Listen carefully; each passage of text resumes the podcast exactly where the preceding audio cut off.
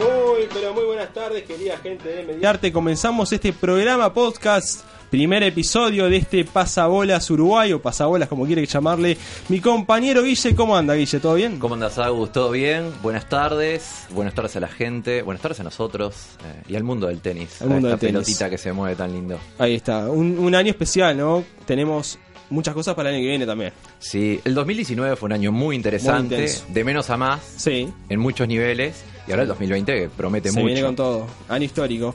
Tenemos un invitado muy especial, un invitado que fue, que es tenista, mejor dicho, que está clasificado a la Ya lo histórica. estás retirando No, lo estaba retirando. rápido.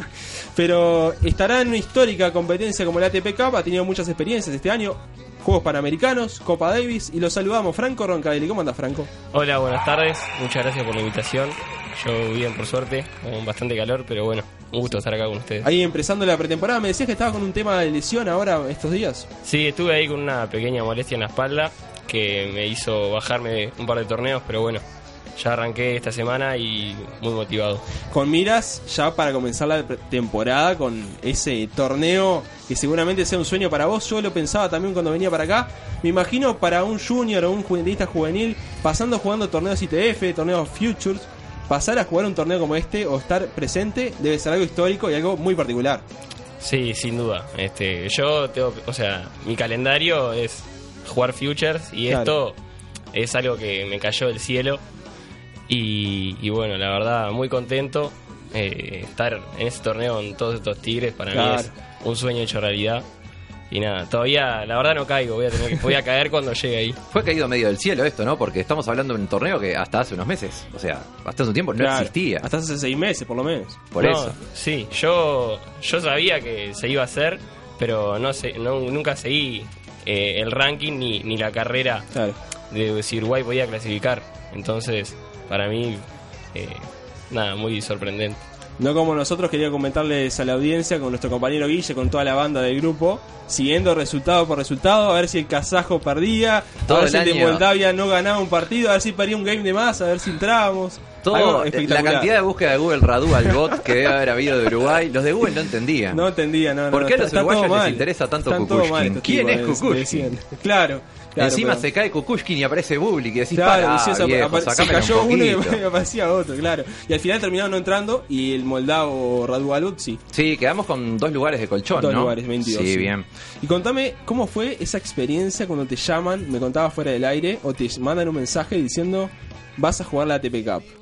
Sí, primero, bueno, yo me levanto eh, temprano, muy dormido, miro el celular y veo un mensaje de Pablo Cuevas. Sí, Ahí ya arrancamos un día eh, atípico, ¿no? claro. Y, y bueno, empiezo a leer el mensaje y decía algo de la ATP Cup, no sé qué, que me tenía que anotar esto, lo otro. Y yo pensé que iban solo los dos primeros jugadores de Uruguay, Claro. o sea, Pablo y Beu. Y ahí yo hablo con mi entrenador, con Bebe Pérez, y me dice, sí, estás adentro. Y yo ahí no entendía absolutamente nada. Me acuerdo, me senté en la cama y me puse a llorar. Sí, O sea, no podía creerlo. Las cosas que te deben pasar por la cabeza en ese momento que te recibí la noticia, porque uno puede pensar, un tenista que comienza, que juega torneos Futures, ITF y todo lo demás, uno espera llegar a esta etapa a los 22, 23 años jugando un ATP. Lo que uno aspira hoy en día con, con la evolución que ha ido del tenis, hoy en día los jugadores llegan más maduros a la, a la primera etapa profesional.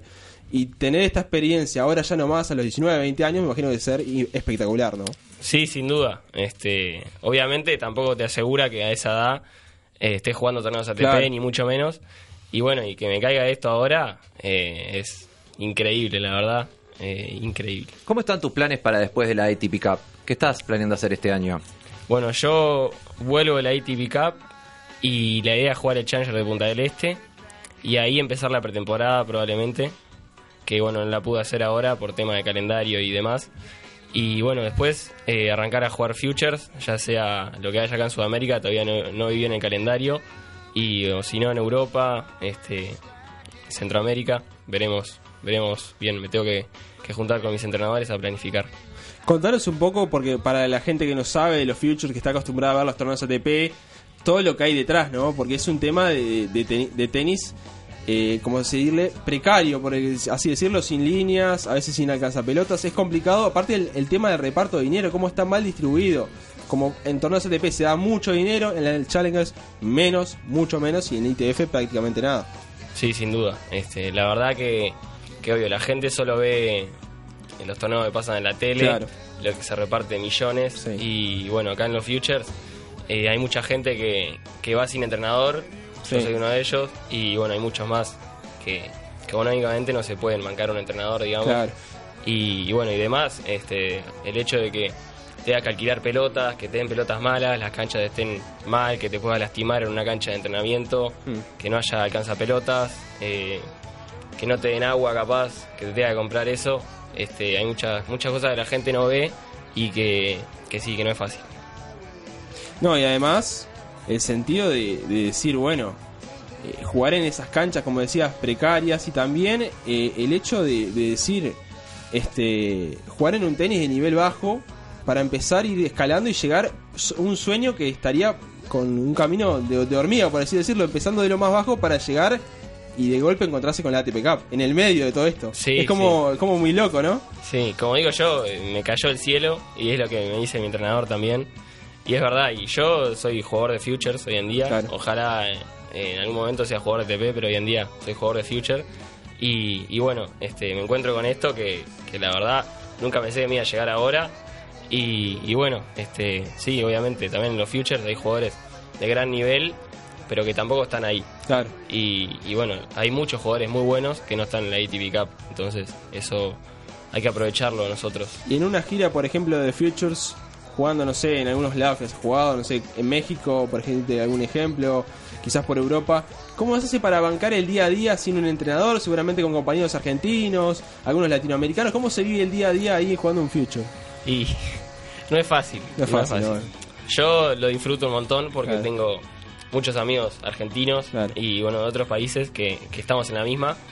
Pero, pero bueno, sí, el no estar con un entrenador se te hace más pesado todo y más con, no acompaña los resultados, ¿no? Levantarte, perder y al otro día tenés que volver a entrenar, tenés que conseguirte vos entrenamiento, tenés que conseguirte cancha, todo este, vos solo y eso mentalmente tenés que estar muy fuerte para eh, hacer bien todo en el día a día y bueno, llegar bien preparado para los demás torneos y el hecho de nada, estar solo, no tener alguien que eh, a tu padre, a tu entrenador, a tu madre, eh, que te esté bancando ahí. Vos después tenés que salir a, a buscar comida, eh, salir a buscar restaurante que sea más o menos barato porque ya de por sí el tenis es caro. Claro. Entonces no podés eh, desmedirte en gastos. Hay algunos que tienen incluido el alojamiento que tenés que pagarlo además. ¿Cómo es ese sistema? Sí, este, hay algunos torneos que, que te dan la opción, son Sí. como hoteles, Claro. te dan la opción de quedarte ahí y que no sé si te salen alrededor de 50, 60 dólares la noche y algunos all inclusive y otros que, que bueno, también tenés la opción de quedarte ahí, pero también está la movida de que si no te quedas ahí no puedes usar las canchas de entrenamiento Uh, o claro. tenés que pagar eh, una fortuna para usar la cancha de entrenamiento eh, y bueno, este, podés entrar algunas veces, por lo que escuché yo, por ejemplo en Túnez o Turquía, si no te quedás en el hotel, eh, podés solo ir los días que jugás. Después, si ven que entras a una cancha de entrenamiento y no, no te quedás ahí, te sacan. El de Antalya, este, el que tenía El el, Turquía, el claro. 250 de Gras, ese que era un, era un resort ultra exclusivo ahí en la costa del Mediterráneo, Claro. pero que era una cosa insólita. Sí, sí, sí. Y pregunto, te voy a hacer una pregunta muy importante que es el talón de Aquiles de muchos deportistas uruguayos cuando salen del país. ¿Cómo andás con el inglés? No, eh, muy bien. Bien. Hice, hice colegio este, en, en un colegio bilingüe y después eh, secundario seguí, tenía solo inglés, pero bueno, yo ya hice, Qué rico. o sea, todo primaria, colegio bilingüe, materias en inglés y puedo tener una relación, una conversación, perdón, con cualquier persona en inglés y no tengo ningún Eso en problema. Australia va a venir excelente. Viene bien, por Sí, aparte bien. Hay, hay jugadores que tienen un bajo inglés, uno de ellos es Pablo, hay muchos videos de Pablo hablando Sí. en inglés que son realmente exquisitos, pero bueno, vamos a tener el traductorado en Franco Roncavelli por lo, por lo menos. Y no sé, no me pongas tanta presión. Creo que hoy Pablo Ha mejorado un sí, ha Sí, mejorado. ha mejorado pila, Ha obvio. mejorado, sí. Pero yo, tiempo. yo necesito un par de días para entrar en ritmo. Los Claro, primeros días me, cuesta un poco, capaz que me tranco, pero después ya vuelo. No, Claro. no, seguro que aterrizás allá, salís el primero, aunque los australianos tienen un acento bastante complicadito Sí, también, pero el primero que te cruces ya cambiás el chip y a otra cosa. Sí, voy a ir mentalizado, voy a... Todos los días me voy a levantarme y a hablar al espejo en inglés para llegar ahí y no trancarme. Lo que sí va a estar heavy el jet lag y el viaje que es bastante larguito. Hasta yo, yo no sé si has tenido un viaje así de largo todavía. No, no, no. Fui hasta Europa, que son 12 horas creo. Mm. Eh, pero no. Y claro, el jet lag también. Pero bueno, eso te vas acostumbrando con los días. Tenemos, no sé cuánto, llegamos el 30 me parece y jugamos el 4 recién, tenemos un par de días. Entonces, nada, eh, eso es tema del tenis y hay que acostumbrarse Bueno, y hay que sí. convivir con eso. Si Béjar pudo irse de, no sé, Polonia a Cabo en Ah, México, jugar un Cabos. partido de 2.50 y volver y jugar a la semana El siguiente salía Challenger, increíble.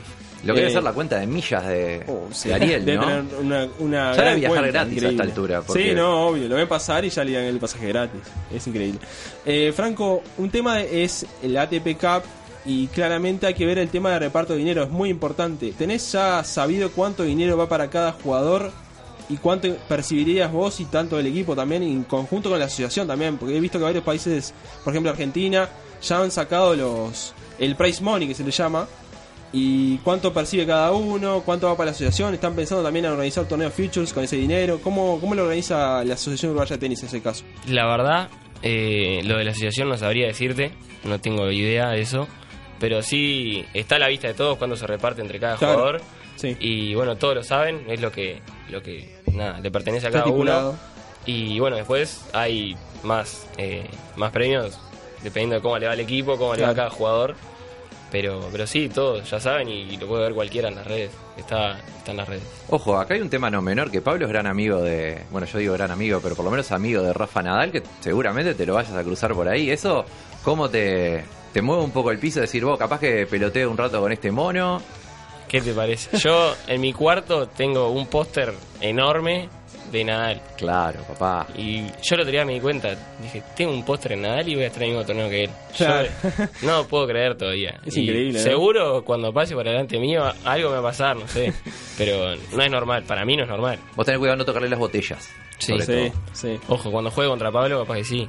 Claro, ahí hay, que, pi- hay que ensuciar la cancha un poquito. Sí, sí. Hay que picar. Todo lo que sea, lo que sea. Todo lo que sea ganar. posible. Que Pablo le da alguna de esas que tira por entre los caños o con el Ah, el taquito. globito que les pasa por los caños. claro. La jugada esa que hizo contra Sisipas, yo no sé de qué parte del cerebro se puede sacar.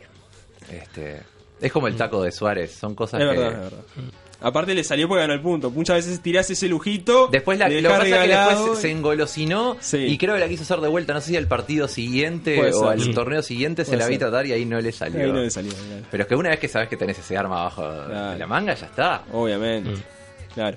Y Franco, además decías que admirás a Rafa. Roger, ¿cómo viene la rivalidad Roger-Rafa? ¿De qué lado estás más o menos? No, yo soy fan 100% de Nadal. Me levantaba cuando era más chico, ahora maduré un poco. Claro. Me levantaba a cualquier hora, eh, cuando era los 3 no, me levantaba a las 4 o 5 a ver y después me, me volvía a dormir. Vivía los partidos como si estuviera ahí. Este. Pero no, o sea, Federer también es un crack. No, no soy anti-Federer como No, hay otra gente. Es, es muy difícil ser anti-Federer igual. Sí, Esa es mi opinión personal. Sí, sin duda. Pero hay gente para todo. Hoy en Por día. supuesto. Sí, obvio, la rivalidad es, lleva eso. Sí, y bueno, después, eh, Djokovic también. No soy anti ninguno, la verdad. Claro. Claro. Admirás Eh, más a uno que a otro. Sí, sí, después todos tienen sus cosas que por algo están ahí, por algo son grandes de, de la historia Claro. del tenis. Y habla de estos nuevos que se vienen, todos los que tienen 20, 21, Sisipas, la Karen. ¿Cómo la ves? ¿Tenés Karen alguno que digas, vos, este loco, cómo encara o no estás tan metido en ese dos? No, sí, me gustan, este, veo tenis, ahora mucho menos que antes, pero, pero sí, me gusta Cachanó, me gusta mucho. En realidad todos juegan muy bien al tenis, obviamente por algo están ahí. Y después el que me gusta, que es más chico y tiene menos ranking, Sinner, Sí, Yannick claro. Sinner. Sí, que sí, ganó la Next Gen. La Next Sí. Gen, sí. Me gusta, me gusta mucho también. Es un frontón, tiene tremendos apoyos, muy buen físico y es muy rápido. Me gusta mucho. Justo le ganó a, a uno que es este. Nosotros le decimos el austro-iber uruguayo, Austro-uruguayo. a- Alex de Miñaur. Sí. este, Es verdad. que viene de perder dos veces seguidas al final, la perdió contra Sisipas Sí, es verdad, el otro año. y ahora le tocó contra Sinner, que igual llegará a la final de la NGN. Múltiple nacionalidad tiene. Sí. Español, uruguayo, australiano. Estaría bueno jugar el equipo de Davis de Uruguay. Es muy difícil. No igual. vendría mal. No vendría mal. Para nada. El tema económico es un tema igual. Sí, seguramente. Comparado con la Federación Australiana que es muy organizada. Además que los australianos se pusieron en el se pusieron el equipo al hombro, digamos, medio que se lo llevaron Sí, a jugar sí. con ellos, le pusieron apoyo. Lo apoyaron con Hewitt y todo. O sea, Sí. está Sí. súper identificado con el tenis australiano. A mí lo que me resulta extraño de, de Miñaur, perdón que me voy de, Dale, del dale. tema, es como el loco, habiendo entre- estado mucho tiempo en España, le cuesta tanto jugar en, en- en polvo de ladrillo. Sí, es verdad. Como la, la cancha de él es hard y es hard. Sí. Sí, es cancha dura y nada más. Eh, ¿Cómo lo ves vos, Franco? El tema de un jugadores que están más habituados a jugar en la superficie, que los sacan de una superficie y es complicado. ¿Tiene que ver con la formación de cada jugador? Sí, para mí tiene que ver con la formación y también con el estilo de juego de cada uno Claro. y, y su físico, porque hay gente, por ejemplo, de, de Minaur, que es flaquito y, y muy, muy ágil. Lo ves que no tiene fuerza, juega con la fuerza del otro. eh, Sí, y en cancha dura la pelota desliza y te viene mucho más rápido. Y en, o sea, y jugando cerca de la línea hace mucho, mucho Claro. más En cancha lenta tiene que imponer su potencia. Claro, y también tiene que jugar con más altura, que pique Claro. más la pelota y que eso, él al no tenerlo, le cuesta más ganar puntos y, y bueno, y hacer desgastar al rival, digamos. Claro.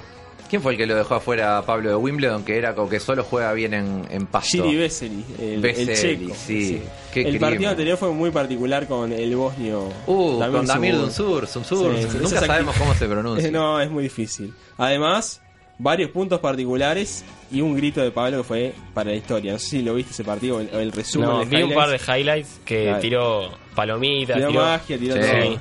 Sí. Igual lo Uh, la sancionaron palomita por- y, el, y el, esa pelota rara que tira También. de espalda, ese, también. ese, eh, especie de gran Willy, pero sí entre las Sí. piernas. O sea, de costado. De costado, exactamente. Del- diríamos del- de drive. De, De drive, de eh, espaldas más de o drive. menos, más o menos.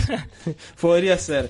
Eh, eh, Franco, tuviste la oportunidad de jugar también los Panamericanos. Una experiencia inolvidable, me imagino. Sí, sí, eh, espectacular. Eh, nada, convivir con, con los demás deportistas de Uruguay que, que están en la misma que uno, ¿no? Que, que están, sí, y aparte que, Panamericana. claro, que comparten todo el hecho de que están dedicados a un deporte y todo, está, está muy bueno charlar con los demás y bueno, vivir esa experiencia, ¿no? Porque nada, estar, jugar siempre con la remera de Uruguay es algo especial. Más que nada en el tenis, que es un deporte individual, ¿no? Y ahí estás con otra gente, vas con tu entrenador, con más compañeros. eh, nada, a mí se me, se me eriza la piel. Jugaste dos partidos y dos con tenistas totalmente diferentes en cuanto a nivel. Contame un poco del primer partido. Viste un video que se vio que, que arrancó medio dormido el rival, o sea, era de Barbados. ¿Cómo fue el primer partido? Porque además es un score raro. 6-0, 6-0 en 40 minutos. Sí, o sea. sí. Yo lo había visto eh, entrenando un día Sí, y peloteando no le pegaba mal. claro. Yo dije, en un panamericano aparte... Tiene que no hay tener nivel. Sí, no hay mucho que, que Claro. diga son horribles. Pero pero después entré a la cancha, obviamente yo totalmente nervioso porque eran Claro. unos panamericanos y no sabés, no sabés quién era el que estaba enfrente. Claro. Y en la entrada en calor, el flaco bien, bien, le pegó bien y dije, opa, va a estar complicado esto. Empieza el partido, no la podía meter. Tiraba todo afuera de él. Todo yo, afuera. yo no hice gran cosa. Bueno, no le di ninguna chance, nada, a que... De quiebre ni Sí, nada. no, de nada. Creo que, es más, después me dijeron, y en el primer set no sé cuántos puntos me habrá hecho, 15 o no sé, algo así. Debe estar en el internet la estadística, Sí, pero sí, sí. es, es muy raro aparte ver un partido de esa, de esa magnitud. O sea, primera ronda de un panamericano en Mm. 40 minutos. Sí, él la tiraba solo afuera. Yo obviamente tampoco le di oportunidad de que, nada, tenga algún momento para aprenderse el partido, pero, pero él le ayudó mucho. ¿Cómo la manejas adentro de la cabeza cuando te van pasando esas cosas? Esos partidos que vos decís, vos, pero le voy ganando, pero tampoco me puedo regalar. Y no es fácil. ¿Cómo es la, la conversación ahí arriba? ¿O no te das bola? ¿O Y no, siempre tenés eso ahí en la cabeza, pero pero sí, este, tenés que, que saber que nada, hay que seguir por, por el mismo camino que, que venís, ¿no? Si vas ganando, seguís así. Hay veces que por los nervios o lo que sea, eh, te salís un poco del esquema y ahí la terminás pagando porque el tenis es así, le das dos puntos al otro y, y bueno, ahí ya le cambia el partido, el otro capaz se prende y, y ahí ya es otra cosa. Entonces tenés que estar atento todo el tiempo a hacer lo tuyo, a hacerlo bien Y eso hay mucha gente que, que no lo ve y que no es fácil. Si dividís el tenis en tres aspectos, tenístico, mental y físico, ¿cuánto de mental hay? En, en 100%, ¿cuánto habría de mental? Eh, me mataste ahí, Sí, pero, es difícil la pregunta. pero creo que más mental que lo demás. Más mental. Porque ya a cierto nivel el físico y el tenis ya lo tienen Ya a, todos. a la Sí. paridad. Lo tienen todos. Entonces, Salvo la pobre diferencia... Jack Sock, que cuando volvió a jugar contra Pablo, que estaba, que era una heladera, Sí, pobre. Y sigue igual. Sí, Ahora sí. no tiene ranking, creo. Puede ser, sí. Pero estuvo Puede jugando ser. algún De doble, dobles, creo. de dobles creo Sí, doble creo que no le fue single, tan mal. de single perdió todo el no tenía ranking. ranking. Sí, no, aparte estaba en un estado físico. mm, Sí, deplorable. En el US Open, sobre todo. Después lo vi en la, en la Labor Cup. Había mejorado un poco. Sé que metió un poco de Ahí en los dobles la metió remó pila, bicicleta. ¿no? Y los dobles le fue bien. ¿No eso. le fue en un single? No, no fue single. No, ganó un single, sí. Ganó single. Fo- A Fonini le ganó. Lo que pasa es que Foña tiene ese Ah. tema de el día que se levanta sin ganas de ir a la cancha. Sí.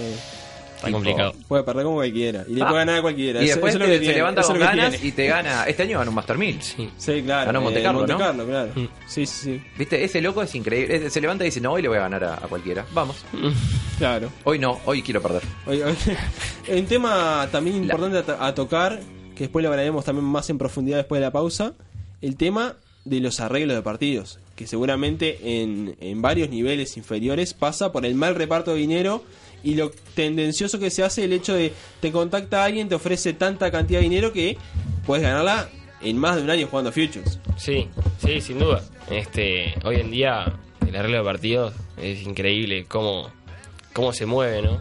Claro. Pero, pero sí, mismo ni siquiera hoy en día se arregla perder un game, quebrarte, Claro. eh, no sé. Lo veíamos en, en el grupo en un, en un video que pasaba un compañero nuestro de un partido de entre Basilashvili y Ahora el- lo están. lo A Basilashvili lo están, lo lo están lapidando ya, con las sí, piedras, claro. ya diciendo, no, es él. Porque alguien sale y dice, no, hubo un jugador que ganó tres torneos y que era ranking 30. Y yo digo, ¿y por qué no decís si era un jugador que tipo mide entre 1,88 y 1,93? ¿Por qué esos datos, tipo. claro. Para ensuciar gente. No, pero iba, iba 4 a 0 y perdió 7-5 el último set. Había metido todos games de 40 a 0 que le cerraba fácil. De repente empezó a perder en 0 los games de saque. Pierde el partido 7-5 en el tercero con un jugador que antes de ese torneo había perdido 9 primeras rondas seguidas. Sí, sí. Eh, Y era preclasificado en el torneo. Y aparte, lo que me sorprende es que eran canchas centrales. O sea, no había forma de pasar desapercibido. Claro. No, es que hay algunas algunos de esos arreglos que son muy groseros. eh, Sí. El hecho de que te das cuenta, pero mirando dos minutos. Claro. Pero después hay otras cosas que, que claro, el hecho de ponerle venderse un game, eh, capaz que no te das tanta cuenta. Entonces, una persona capaz que gana, capaz que sabe que se gana el torneo, un future, y en segunda ronda le dicen, no sé, te doy X plata por, por quebrarte dos veces en el primer set, y él sabe que, que no pierde Es más, el partido. plata, es más plata la que te ofrecen Claro. para perder que la que ganaste del Future. Sí, sin duda. Y entonces, lamentablemente, es algo que está pasando. Sí, ¿y cuánto tiene que ver? Por ejemplo, quizás es un tema para hablar después de la pausa. es- planteamos la incógnita, después la seguimos. El tema de cuánto tiene que invertir uno para viajar, hotel, estadía, jugar, para ver si gana, que no lo va a recuperar en una semana. No. Tiene que recuperar en varias semanas Sí. lo que invirtió en un torneo. Después de la pausa la seguimos, vamos a la primera pausa aquí en el podcast semanal de Pasabolas y ya venimos.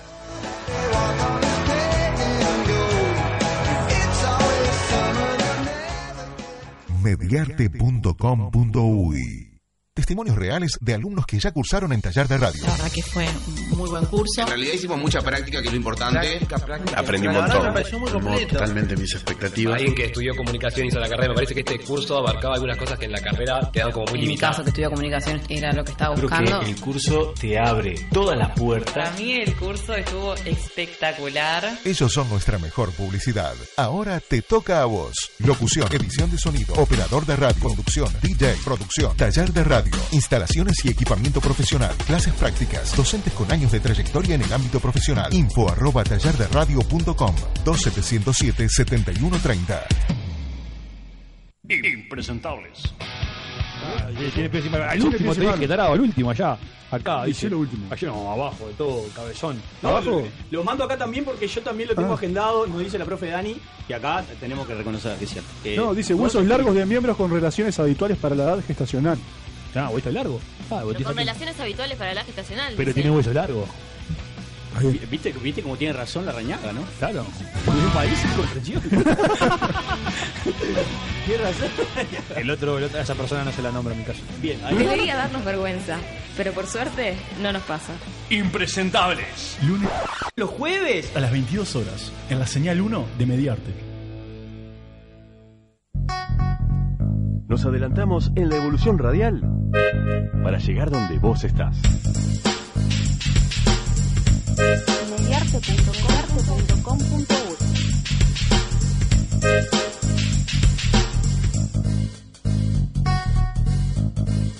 Para llegar donde vos estás. Para llegar donde vos estás.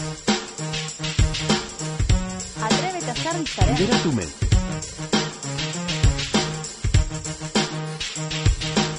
Donde vos estás. Hola, soy Aníbal y soy luthier hace 35 años. Durante 30 años no tenía idea de cómo prender una compu. Los clientes me aplaudían para avisar que estaban afuera del taller. Hace 5 años me abrí una cuenta de correo. Guitarras Aníbal 1, Aníbal Luthier con H, no sé, algo así. Pero recién ahora tengo un correo con el nombre de mi negocio, arroba Guitarras Aníbal. Ahora los clientes me encargan online y mandan WhatsApp cuando están afuera. Esto es otra cosa. NetUI, crece en Internet. ¿Qué conoces de una radio tradicional? Consola, micrófono, antena. Bueno, sí, es eso y mucho más. Ahora permitime mostrarte de qué se trata una radio online. En realidad, ¿de qué se trata Mediante? Contamos con más de 20 programas en vivo. Ellos nos impulsan para ser una gran generadora de contenidos. Pero preferimos ir por más, ser algo diferente. No solo una radio. Somos un nuevo canal de comunicación. Una puerta abierta para nuevos comunicadores. Entra, conocenos, visita mediarte.com.uy. Está en constante desarrollo y crecimiento. También estamos presentes en redes sociales. Twitter, Facebook, Instagram, TuneIn, SoundCloud, YouTube. Ya dimos el primer paso. Nacer. El tiempo y la tecnología está de nuestro lado. Mediarte. Visitanos, compartinos. Mediarte.com.uy. Crecemos juntos.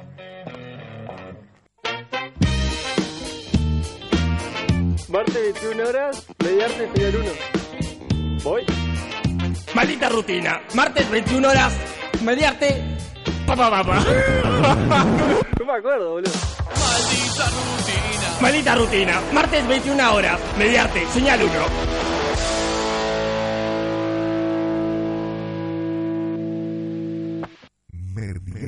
Mediarte.com.uy.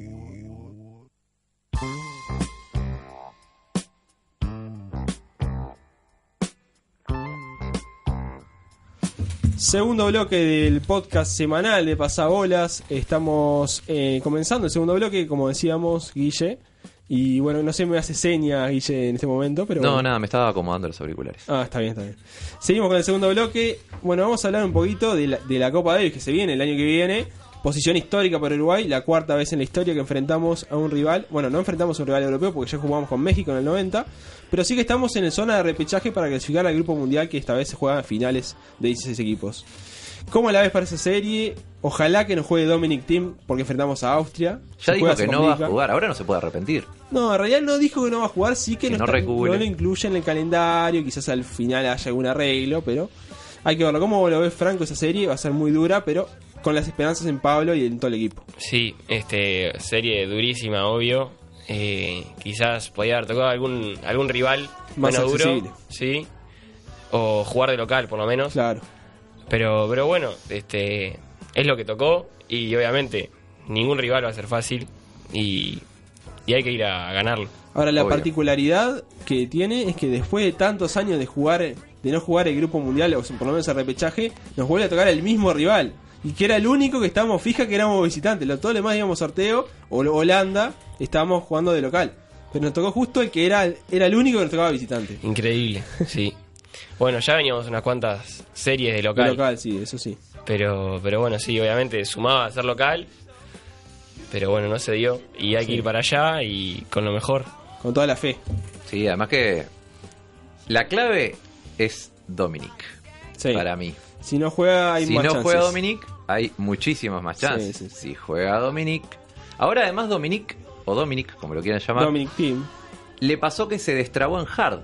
Es verdad. vieron que él no podía jugar No hard. podía jugar él en hard dura, no podía entrar a la cancha. Era como que Sí, veía. Era alérgico.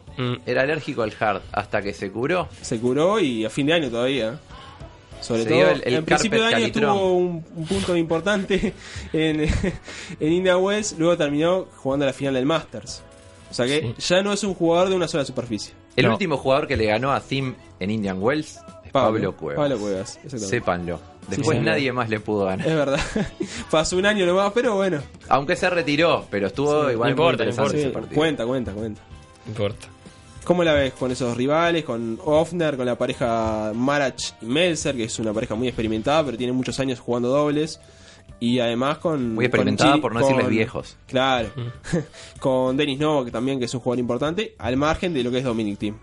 Sí, tiene jugadores buenos, obviamente. Este, más allá de, de Team, tiene jugadores muy buenos. Y, y bueno, pero yo confío en, en el equipo, en Pablo, Beu. Este, creo que Pablo, sin duda, ya demostró el, el jugador que es, para qué está. Y bueno, Beu yo lo veo con muchas armas tenísticamente y que si se levanta bien, este puede, puede lastimar a, a cualquiera. Claro. Y sobre todo en el dobles con Pablo se entiende muy bien, además. Sí, también. Han- no, ha- no han perdido el invicto todavía, han ganado creo que cinco partidos y no han perdido ninguno. Y bueno, ¿cómo no se van a... Son hermanos. Son hermanos, mucha química hay ahí. Bueno, y saliendo un poco de lo que es Uruguay, yendo un poco más al mundo, ¿se dan cuenta que este 2020 puede ser que queden Rafa y Roger con 20, 20 Sí, Grand qué cada uno? Y se puede dar a principio de año incluso. Sí, aunque viste que el Australian Open es el No Down le- Under no a, le a va Rafa, bien a- a no, Rafa, se le da. no, No, no se le da. se le da. Y eso que ha estado muy cerca y no se le da. No, El tema es cuánto vas a jugar Roger también. Sí. Ah, para mí tira. Sí. Tira, por lo menos el año que viene, seguro. Bueno, físicamente, obviamente, el tipo este año ha jugado bastantes torneos. No se le dio para meter ese otro Gran Slam. El- la final de Wimbledon, me imagino, ¿la viste? Fue un- una cosa increíble. ¿Cómo vivís Pero- los partidos que vos mirás por televisión? O sea, uno que tiene la mirada más de tenista, nosotros somos más tenistas frustrados o por lo menos aficionados. Pero bueno, ¿cómo lo ve un tenista ya profesional, ya con, con años jugando al tenis? Un partido como Federer Nadal, un Djokovic Federer, un Djokovic Nadal. Y personalmente, como está Nadal, yo te lo miro co- como, Como un hincha. Como hincha me pongo nervioso y te diría que festejo algunos puntos o estoy medio inquieto. Pero sí, obviamente, trato de aprender todo este sus gestos, no sé, cuando cuando agarran una pelota importante, lo que sea, ver lo que hacen. Los tics no, por suerte. No, los tics no. No, no, es demasiado. Eso no. Ojo, que son, son un arma los tics de Rafa. Es todo lo que Es voy a concentración, decir. concentración. Él controla el tiempo del partido. Vos no sacás hasta que él se termina de rascar. Sí, es verdad. Y eso, acá arriba, en la cabecita. Igual no es ahora está el reloj de tiempo. Está el reloj de tiempo que le, le quite un poco ese, Sí. ese margen que... Lo que tiene que hacer más tics- apurado. Lo tiene que hacer más apurado, más, más rápido el, el Sí. pelo. Decís que le van a poner un reloj de, recep- de recibir cuando él no está sacando para que se termine de hacer todo el rascarrasca antes de tantos segundos. Quizás, no sé. Va ver. 25 segundos de saque y 20 de rascarrasca. Ahí va. y las botellas y todo, lo- todo lo demás. Todo. Todo. Eh, la verdad, Nadal está muy cerca de Federer, está un gran slam, lo hablábamos en la pausa. 20, 19, 16, si recuerdo Sí, correctamente, 20, 19, es la 16. escalerita entre ellos dos y Nole, Y que está ahí también, Nole, no está lejos, hay que Sí. tenerlo en cuenta. es verdad. Pero ojo, porque este también puede ser el año que se meta uno de nuestros muchachos jóvenes, Sí, la nueva generación. nueva generación. O Tim, que está ahí en el medio, que quedó Igual como yo perdido. quiero plantear la duda. Siempre se dice que Federer es el mejor de la historia, por la cantidad de Grand Slam que ha ganado, por la imagen que vende al mundo y por lo perfecto que hace ver el juego. Si Nadal lo supera a Federer en Grand Slam, ¿quién pasaría a ser el mejor del mundo para vos, Franco? ¿Sería Nadal? Sacándote el hincha un poco de la camiseta. ¿Sería. Nadal o sería Federer como siempre? Y es difícil, porque, bueno, Nadal, este, para mí sí lo puede pasar a Federer. Yo no sé si lo veo a Federer ganando algún otro Grand Slam.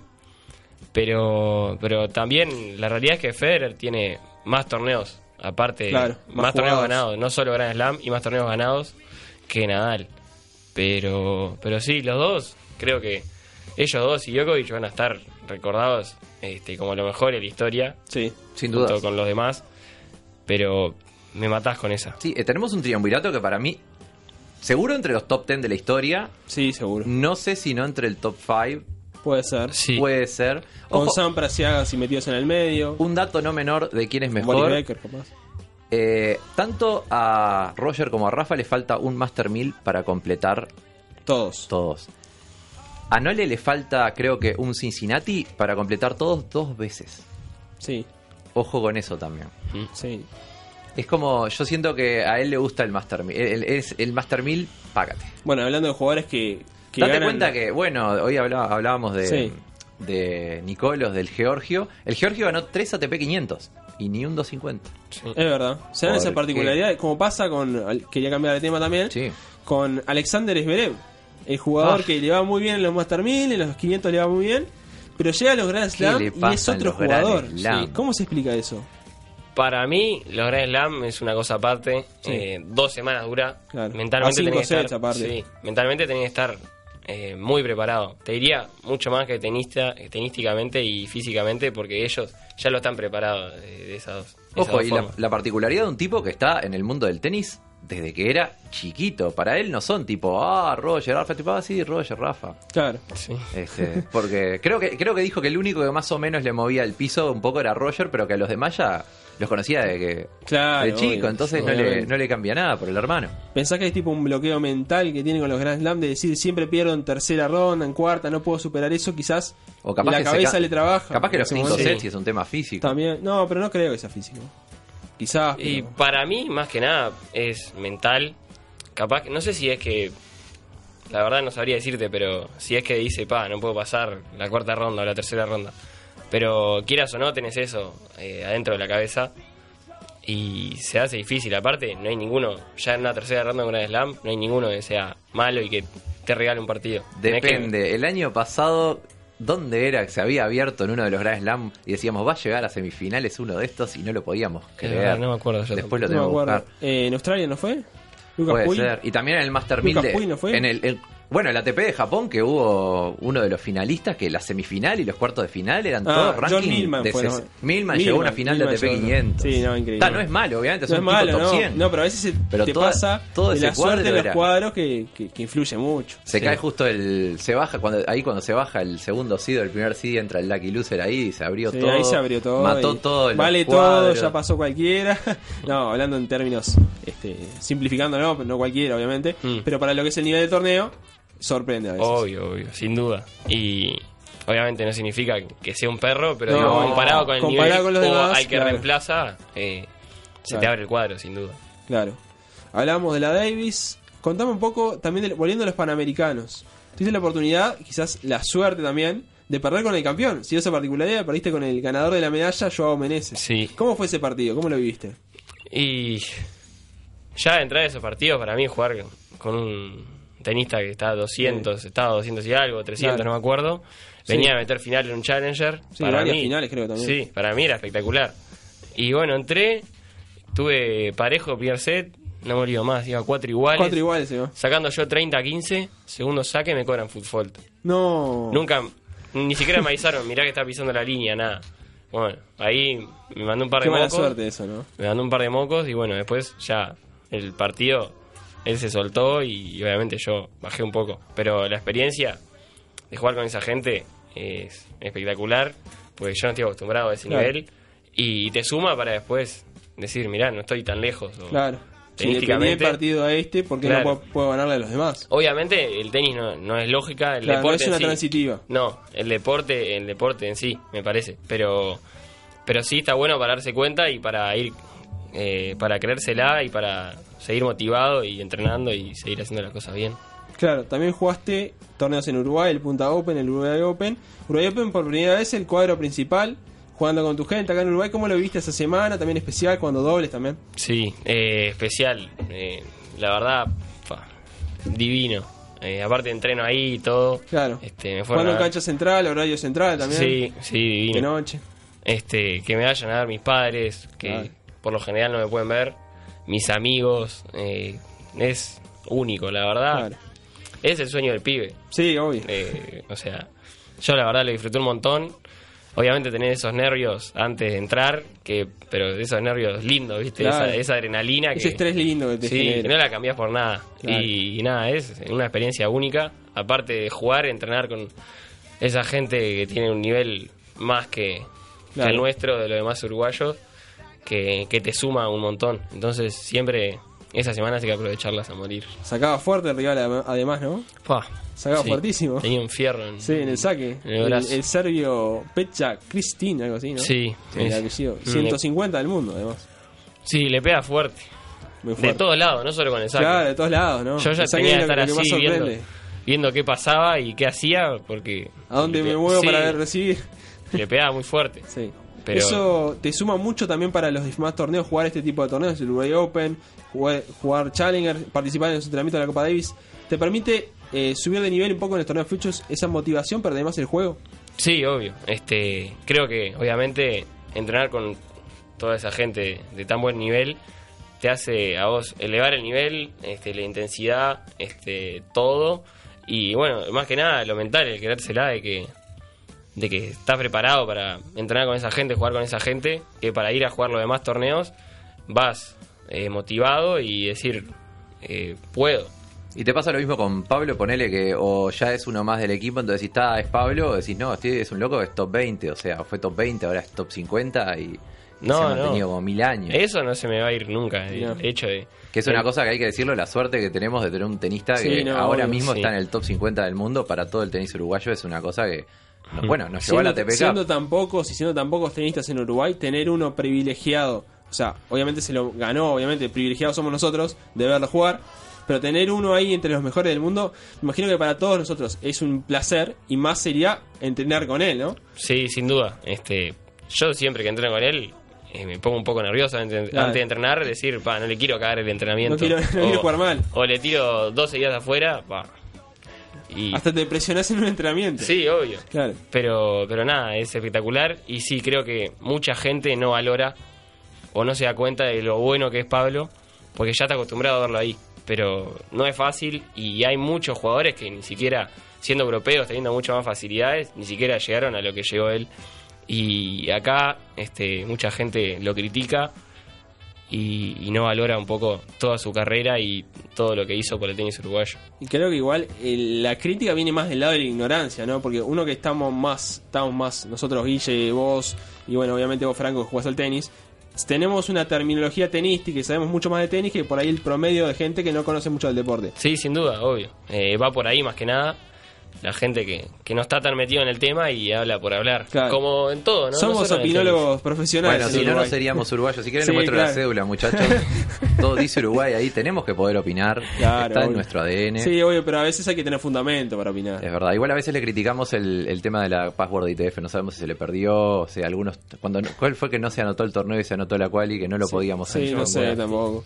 También cuando, cuando viaja un día antes, como, como escuché una anécdota que viajó un día antes a un torneo, no tenía muchas ganas de jugar, y al final cambió el pasaje y no fue al torneo. Ah, no la sabía. No sé si la escuchaste la la anécdota, la escuché en un podcast también, particularmente. Hablabas recién de jugar en Uruguay con tu gente. ¿Qué tanto cambia para el tenista sudamericano tener pocos torneos en, en tu tierra, por lo menos cerca de Y Sudamérica? cada vez menos. Claro, cada vez menos. ¿Y cuánto, con cuánta ventaja corre más el europeo que juega en Francia un torneo, quizás es francés, quizás es de, de la zona, y si llega a las semifinales van todos sus amigos a verlo, o va incluso la familia. Si pierde se va a su casa y vuelve a entrenar unas, unas semanas. ¿Con cuánta desventaja corre el tenista sudamericano con respecto al europeo en ese sentido? Y creo que, que mucha, porque tenés menos competencia y tenés menos oportunidades para sacar puntos, para, para todo, ¿no? Para competir. Y bueno, económicamente también eh, es una diferencia, porque el europeo capaz que... Se toma un tren, un Sí, low se toma un tren y vuelve cuando pierde. Y está en su casa, entrena unos días, se va de nuevo, vuelve. Y mentalmente es mucho menos desgastante. Claro. Un sudamericano se tiene que ir por lo menos un mes a Europa. Claro. Y estás eh, de hotel eh, a club, hotel a club. Y el Eh, gasto que implica además. Sí, sin duda. Pero también la cabeza que, que es muy importante. Claro. Igual el, el europeo quizás tiene esa particularidad que juega, no sé si será por eso específicamente, pero juega más descontracturado porque tiene esa ventaja. Quizás a veces es contraproducente porque juegas muy, muy suelto y tiras todo afuera y perdés y te vuelves a tu casa. Sí. Quizás el sudamericano es más conservador o más sólido por esa situación. Sí, eh, creo que sí, el europeo eh, es más frío de por Claro. sí. No solo en el tenis, te das cuenta en Por el la fútbol, en lo personalidad. que sea, que claro, dice, bueno, tengo más oportunidades, estoy a nada de mi casa, no sé. no me cambia nada. Pero creo que el sudamericano va con más hambre también, ¿no? A Sí, Europa o lo que sea, porque Claro. dice, tengo un mes, dos meses, tengo que aprovecharlo a morir. Cada partido te voy a correr todas y te lo voy a hacer pagar. Claro.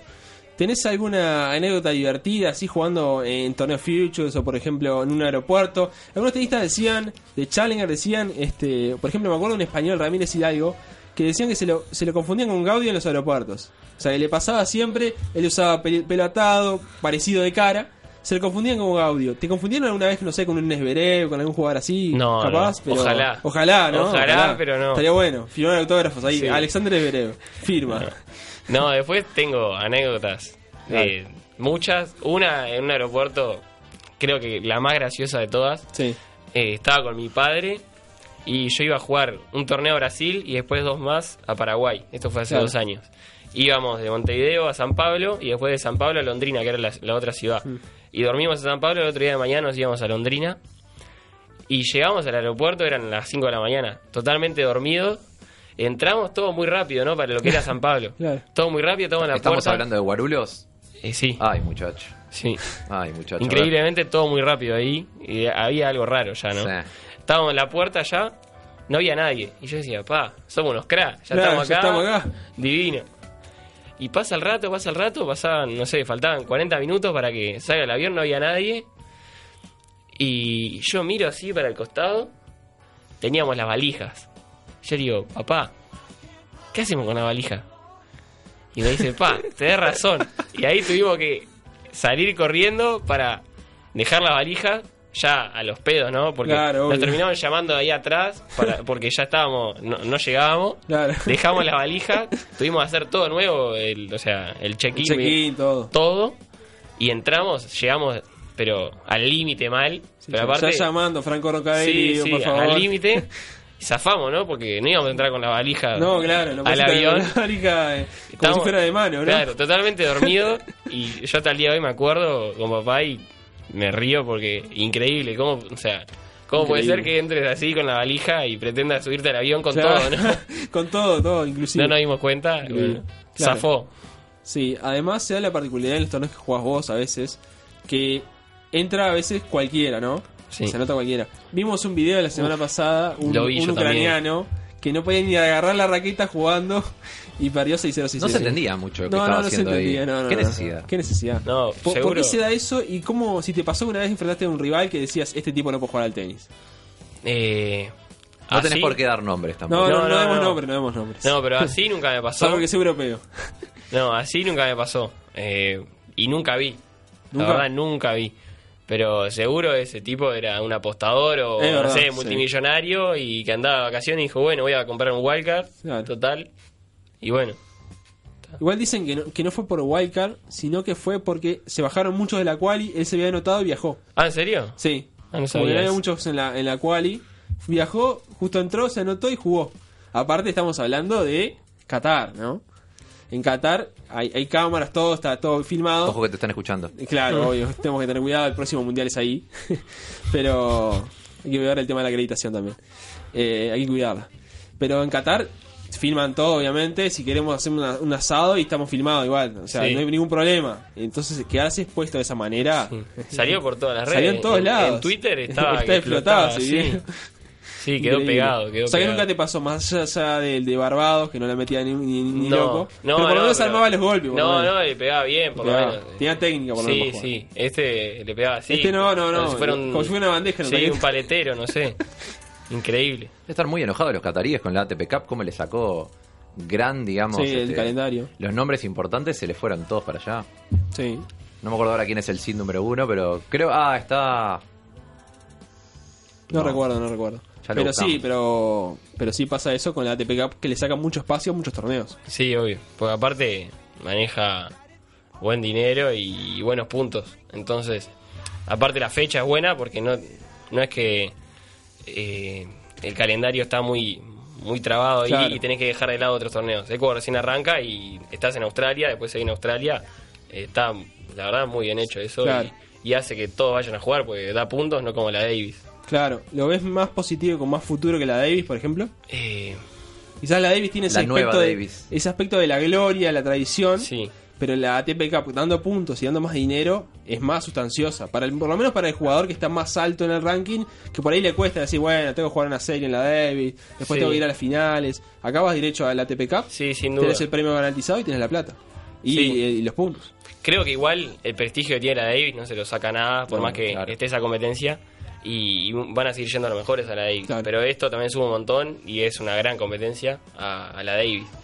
Pero yo, sí, o sea, si yo estoy ahí, te juego la Davis también, por más que no de puntos, nada, por el hecho de jugar por tu país. Claro. Es, Bueno, les cuento, los seeds de Doha son Standeman, Rarinka. el gordo Rarinka, como le decimos acá, eh, Rublev, que obviamente no va, no va a la TPK porque van la Karen y, 800 y rusos. Dani. Claro. Medvedev Este. y Kachanov, todos. Songa, porque también franceses hay muchos, y Raonic es el cuarto. Bajo nivel, ¿eh? O sea, Sí, vamos, poniendo en perspectiva, podría ser mejor. Y van los casacos que se quedaron afuera de Claro, la los casacos, van los sí. dos. La revancha tienen ahí en Doha. pero, pero bueno. Eh, hablábamos de la Davis, hablábamos de la TP Cup, hablamos de todo un poco. Quería seguir con el tema también de los torneos en Australia y también hablando un poco de cómo ve Franco Roncadelli el tema de que pudiera superar Nadal a Federer. ¿Se puede dar en Australia, por ejemplo? Es, es muy esquivo el Grand Slam de Australia para Nadal. Ha perdido algunas finales. Una como brinca por lesión, que además jugó lesionado. Fue Solo ganó uno. Ganó uno en 2009. Ganó uno en ¿Se 2009. podrá dar en, en Australia? Eh, puede pasar, porque... Viene bien, aparte. Sí, Viene Nadal es un extraterrestre y para mí nunca puedes ponerlo en duda, es decir, no tiene chance. Claro. Pero hay mucha más chance de que lo hagan en Roland Garros, de Sí. que Sí, lo claro. empaten en Roland Garros que, que en Australia. Claro. Pero nunca se sabe, Nunca con se estos sabe, igual. tigres. Igual sabe. es, es el Grand Slam de Djokovic Australia, ¿no? Sí. Está patentizado. Ya tienen. Entran y juegan para ver quién juega para el segundo. Sí, ganó 6, creo, ¿no? Ojo, en algún momento se va a quebrar esa racha. No se olviden del dios griego del tenis. Es Sisipas. Es Sisipas. Sí. Puede ser, ¿eh? Puede ser, viene muy bien, terminó muy bien el año. Claro. Sí, sí, sí. ¿Tuviste la oportunidad de ver la- las finales de la Davis? ¿Qué te pareció el espectáculo y además la competitividad que hubo? Partidos que terminaron a las 6 de la mañana, casi 4 de la mañana en, en España. Pa. Tuvimos la oportunidad de verlo además por la plataforma de streaming, no vamos a mencionarla para hacerle el chivo, pero de, de la, telef- de la, La empresa telefonía. De la, claro, la extra large transmisión de, de la empresa de telefonía más importante de Uruguay, no vamos a decir cuál, obviamente. Pero, ¿cómo la viste? La, la Copa Davis, nuevo formato, países jugando en grupos, ¿cómo la viste? Eh, la verdad, para ser sincero, no vi ningún partido porque DirecTV no lo pasaba. Vaya el chivo para DirecTV, la mala prensa para DirecTV. Pero no sé si la DirecTV, o sea, estaba en Teis Sport y Claro, Teis lo Sport no lo pasaba. Yo Sí. tengo el mismo cable y no lo bloqueaban así. Y bueno, este, pero después sí estuve al tanto de todo y, y creo que, que le saca un poco, esta nueva Davis le saca un poco... El fervor del público, capaz. Sí, y claro, el hecho de jugar en tu país, ¿no? Salvo España Salvo ahora. España, que obviamente la ganó. Sí, pero que perdés... también. Claro, pero perdés eh, eso que, que es re emocionante y, y es algo que no pasa en todo el año en- con el tenista, salvo cuando juega algún torneo local, pero no es lo mismo, no es lo mismo, el mismo ambiente ni nada. Pero después, en cuanto a calendario, se hace mucho más fácil porque es ya final de año y es todo seguido. Entonces, se hace más fácil decir, bueno, esta semana es la Davis. Pero después, como era antes, se te complica más porque tenés fechas por todo el año. Claro. Y eso es más fácil, pero tiene sus pros y sus contras, ¿no? Sí, ni que hablar a sí, gente obvio. como Pablo que de repente está jugando allá en Europa, lo que sea, y se tiene que venir a jugar acá, Claro. de repente volver a ir para otro lado. Justo la Davis es algo que te saca de ese trencito en el que vos te vas claro. moviendo más o menos por donde son los torneos Igual a ese nivel. escuché eh, el rumor que también estaba metido Federer con la Labor Cup. Que a- cada uno defiende su chacrita, ¿no? Nadal defiende la Copa Davis, que es en Madrid. Después está Djokovic, que es el precursor de la ATP Cup. Y Federer con la Labor Cup. Lo que querían hacer es meter la Davis en septiembre, que es lo que el tenista le cae mejor. Después del US Open, casi que terminando la temporada, pero no tan último. O sea, después del Masters. Y, y finalmente queda con esa fecha. Hay como una lucha entre la Labor Cup, la Copa Davis, la ATP Cup. Hay que ver quién, cuál prevalece. Me parece que será la Davis por trascendencia, por historia. Pero hay que ver, hay nuevos certámenes que están muy buenos. Sí, obvio. Yo no estaba al tanto de eso, pero pero bueno, eh, hay que ver cómo se relacionan entre todos ahí. No es fácil, porque, obvio, todos quieren, eh, digamos, defender su, su chacrita, digamos. Claro. Eh, pero bueno, veremos qué pasa. No sé el año que viene cómo va a ser la Davis, si sigue así, si no. Pero, pero creo que hay gente, hay tenistas que estuvieron a favor y otros que no. Claro. Pero de todas formas fueron bastantes jugadores buenos. No fue que Sí, se claro. bajaron tantos. Que, Quizá Croacia un poco disminuida, Claro. pero, pero después. pero después muy- todos de gran Muy buena nivel. competitividad, aparte. Mm. Muy buena presencia también en cancha. Un canadiense que destacó mucho, Pospisil. Sí. Como fue el, el nuevo Charlie Berlock eh, canadiense. Como viste que Berlock era el tenista gladiador de la Copa Davis y terminó siendo ejemplarizado o embanderado con la bandera argentina de la Copa Davis. Canadá tuvo a Basic Pospisil. Ah, No hables de banderas y de canadienses que este año para Pablo Cuevas la kriptonita fueron las banderas albirrojas. Así te lo tiro. No sabía decirte. Austríacos, polacos, Es canadienses. verdad, el polaco le eliminó en el US Open nada más. Creo- Una lástima ese Sí, le Camila, la cantante de, la ex cantante de Rombay, Camila. Raffman. Camila Raffman, sí. Sí, Yo no sabía jugar al parecido, tenis también. parecido, parecido el apellido, de verdad. El Félix, hay que ligar que te toque el Félix dos veces Félix seguidas, Auger en su mejor claro, momento en su mejor también. momento. Semifinales de, de Río y, y primera, primera. ronda de San Pablo. Sí. Justo en la, la mejor época de Pablo, aparte. Sí. Esos torneos son, son hechos para Pablo. Sí, sí, obvio. Ganó San Pablo varias veces, creo que fueron tres, ¿no? Sí. Tres veces y las tres seguidas. San Pablo es el que ahora no se va a jugar más, ¿no? Eh, no. No, Quito, Ecuador era que no se Ecuador no se juega más, se va a jugar eh, Viña Santiago, Santiago. ¿no? Santiago, en Chile. Sí. Bueno, para ir cerrando, vamos a hacer. Pasamos a la parte más de vida de Franco Roncadelli. También afic- aficionado a varios deportes, por ejemplo el fútbol. Hincha de Nacional. Nacional. Muy contento por el triunfo tricolor, me imagino. Sí, Muy sí. contento. Fui al estadio el Fue al domingo, estadio, me empapé, pero valió la pena. Jugó Kylian Mbappé ahí, se podría decir. Sí, jugó sí. Jugó así. Sí, yo estuve trabajando en ese partido. Estaba en la zona de palco abajo. Y dije, se empezó a llover, me voy para arriba. Me voy tranquilo, por suerte. No, Pero no, fue un partidazo. Una fiesta, sí. La fiesta para Nacional. En la parte, si te pregunto, si no fueras tenista, ¿qué, qué te gustaría hacer, por ejemplo? Me mataste. Pero creo que lo que me gusta, eh, todo relacionado con el deporte, ¿no? Claro. Me gustaría ser psicólogo deportivo. Ah, está bueno eso. Está Sí. bueno. Es más, el año que viene voy a empezar a estudiar psicología también. Bien. Tranquilo, pero para, para ir metiéndome y poder tener otra cosa en la cabeza que no sea solo tenis. ¿Te gustaría ser entrenador, por ejemplo? En un futuro lejano. Eh, no es fácil esa pregunta, por el tema de los Sí. viajes y todo, pero Claro. sí, sí estaría bueno. eh, entrenador de alto nivel, ¿no? No de Claro, escuelita. obvio. Sí, Eh, no, sí, viajar eh, con jugadores que jueguen. nada, ATP, claro, sí. estaría bueno. Eso está, está bueno, sí. Está bueno. Y te quería preguntar también relacionado a lo que hablábamos, el tema de, de los viajes. Si tenés algún viaje que fue pesado en decir, bueno, uy, tengo que ir hasta tal punto, estoy cansado, me quiero volver. Si tuviste algunas partes de esas sensaciones también. Si tuviste un viaje que lo disfrutaste mucho a pesar de que te fue mal o te fuera bien. Eh, tuve de todo. Eh, en este tiempo tuve de todo, pero creo que el viaje que más me marcó a mí eh, fue el año pasado que me fui a Europa dos meses.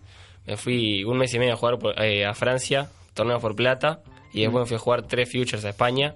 Mm. Este, fue el viaje que me hizo madurar más, crecer como persona y, y ser consciente de todo lo que tengo en Uruguay, ¿no? Eh, familia, amigos, que hay veces que estás tan acostumbrado, estás Claro. lo tenés todo el tiempo que no lo valorás de la forma que, que uno debería. Y me hizo darme cuenta de eso y, y nada, y también de, de hacerme hombre, ¿no? Porque me fui solo, me fui con un, con un chico más, un brasilero. Mm. A Francia me fui con él. Y después me fui a España solo. Y bueno, Claro. ahí vas, básicamente, no a la guerra, pero. Claro. A la guerra con un tenedor. Sí, y vas A ver ahí. cómo te las rebuscás. Y vas a aprender a los golpes. Y, y eso creo que, que ese viaje fue, Te enseña mucho para la vida también, ¿no? Sí, sí, no solo para el tenis. Eh, me Claro. hizo crecer como persona, como te digo. Eh, sin duda como jugador. Me sirvió mucho para, el, para todo lo demás. Este, si bien capaz que no lo disfruté tanto, porque nada, extrañé también y todo, y estaba solo. Pero sí que fue muy valioso ese viaje. Te la última antes de cerrar el programa. Eh, Ya hablaste de Nadal, hablamos de Cuevas. Un tenista que admires más allá de- del apellido, o sea, que admires sus golpes, su técnica, que tengas como ejemplo a seguir. Puede ser zurdo, puede ser diestro. Un tenista que admires su técnica y lo tengas como ejemplo a seguir. Eh, Más allá de Nadal, obviamente, ¿no? Sí, sí. Te saco de Nadal un poquito. déjame, déjame pensar. Quizás un top 10, un next gen. Eh, bueno, Sinner me gusta mucho. Cómo le pega. Sí, y bueno, cómo se mueve todo y le pega El italiano, sí, muy limpio. sí. Sí, sí, sí. Bueno. O uno que no te guste, por ejemplo, que digas, pa, este tipo, ¿cómo puede estar donde Claro. está pegándole de esa manera? Sí, yo tengo uno ya. Sí, yo también. Yo tengo uno, estoy, pensando que, que jugó con Pablo en Wimbledon. Uh, El bosnio ese no, no, no sé cómo, cómo llegó tanto, pero bueno. Bueno, después, eh, a mí me asombra, por ejemplo, Per, cómo le pega a la derecha. Ah, Le sí, pega rarísimo. Muy raro. Raro. Pero bueno, Agarra todo está ahí. pasada la empuñadura, es rarísimo. Sí, arma muy raro. Muy tiene buen revés, tiene buen revés aparte. Muy fea a la derecha, pero tiene un talento después. Sí, obvio. Innato. Y además, es de los pocos jugadores que se invierte para pegar revés. Sí. Es rarísimo. Bueno, vamos cerrando el primer podcast de, de la jornada, del episodio 1, esta vez con Franco Roncadelli. Vamos cerrando este primer podcast de. Podríamos decir. Pasa bolas, exactamente. Iba a decir otro nombre de otro programa que tenía, pero no. Oh. Es, Pasa bolas. Primer podcast de Pasa bolas. Lo cerramos, primer episodio con Franco Roncadelli. Fue un gusto, Guille, la verdad. Fue un gusto, Hago, fue un gusto, Franco. Muchas gracias por estar con Muchas nosotros gracias, en este primer programa. Gracias a Fue ustedes. excelente. Muchas un gustazo, nos reencontramos algún lunes, no sé si será el próximo o el O algún miércoles. o algún miércoles, no sé, veremos. El lunes tenemos la hora. Nosotros queríamos hacerlo los lunes para hablar de la semana lo que pasó y la semana lo que va a pasar. Pero los miércoles. también funciona porque la mayoría los ni siquiera empezaron a jugar los CIDE, o sea. Claro. Nos encontraremos un miércoles próximo, no sé si no creo que sea los próximos porque tenemos Navidad, No creo. año, pero seguramente en enero. Nos vamos, nos reencontramos cuando el tenis nos convoque aquí en Mediarte, en la radio online.